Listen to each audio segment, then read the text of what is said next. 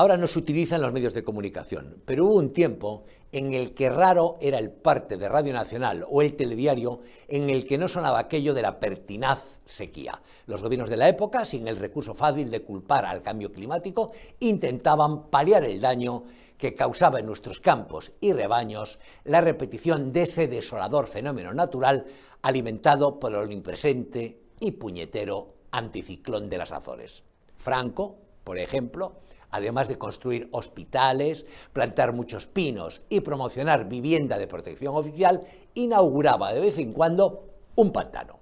para producir electricidad y embalsar agua que se usaba en los regadíos en vez de tirarla al mar.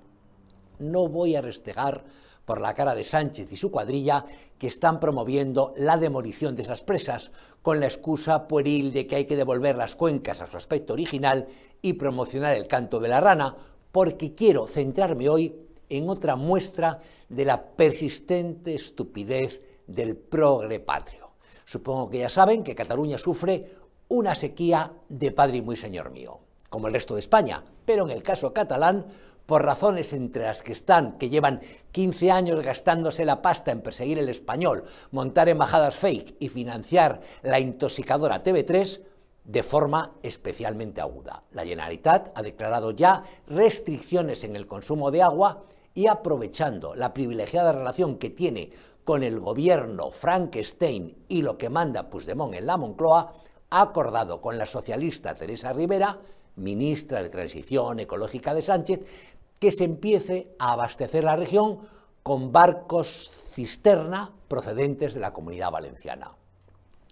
no cargados en Tarragona, donde por lo visto sobra agua, sino en Sagunto, donde hay una desalinizadora operando a toda máquina. Cada barco, incluyendo cargamento y tripulación, cuesta un millón de euros que saldrá de lo que apoquinamos Hacienda todos los españoles. El popular Carlos Mazón, presidente valenciano, ya ha dicho que no van a negar el agua a quien en su día se la negó a ellos en evidente referencia a la actitud que tuvo la Generalidad de Cataluña bajo el gobierno tripartito encabezado por el socialista Maragall cuando gritaban aquello de ni una gota del Ebro al levante. No sé si se acuerdan de que el Plan Hidrológico Nacional que con fondos europeos planificó Aznar fue derogado por Zapatero en 2004, nada más entrar en la Moncloa empujado por la explosión de las bombas yihadistas del 11M. No deseo mal alguno y mucho menos que pasen sed los siete millones y medio de personas que habitan en Cataluña.